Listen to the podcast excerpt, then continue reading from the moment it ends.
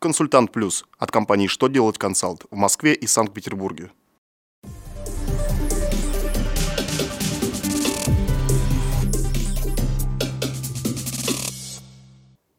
Добрый день! Для вас работает служба информации телеканала «Что делать ТВ» в студии Алексей Шардуба. В этом выпуске вы узнаете, какие изменения по НДФЛ внесены в налоговый кодекс, как по новому закону будут вноситься изменения в КОАП, как начислять НДФЛ для сотрудников, работающих в главном офисе и обособленных подразделениях компании. Итак, о самом главном по порядку.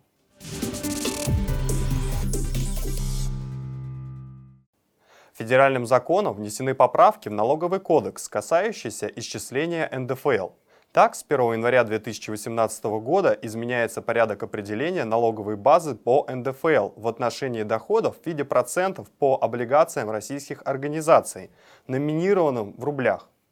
В отношении доходов по облигациям, эмитированным с 1 января 2017 года по 31 декабря 2020 года, НДФЛ должен уплачиваться с превышением суммы процентов по облигациям над суммой процентов, рассчитанной исходя из номинальной стоимости облигаций и ставки рефинансирования банка, увеличенной на 5 процентных пунктов.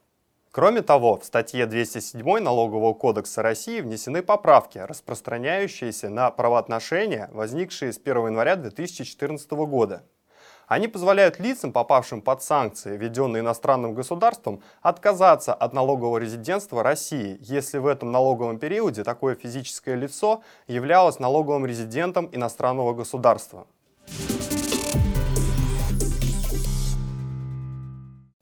Госдума в третьем чтении приняла проект закона, запрещающего скрывать изменения в Кодекс административных правонарушений в других нормативных актов. Согласно законопроекту, изменения в Кодекс административных правонарушений должны вноситься только федеральными законами.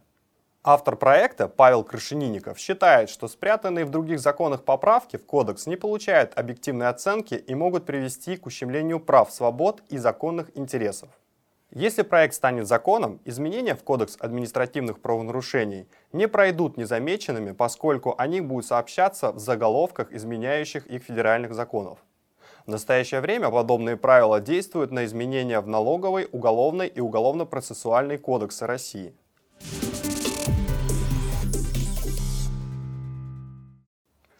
Минфин сообщил, что компании, у которых есть обособленные подразделения, должны перечислять НДФЛ по месту нахождения главного офиса и каждого обособленного подразделения в отдельности. Размер НДФЛ, который должны перечислять обособки, рассчитывается по доходам работников этих обособленных подразделений. Если один сотрудник выполняет работу и в главном офисе, и в обособке, НДФЛ с его доходов уплачивается пропорционально отработанному им времени на каждом рабочем месте – Доходы и соответствующие им суммы ДФЛ распределяются по табелю учета рабочего времени и по справкам о местонахождении сотрудника за расчетный период.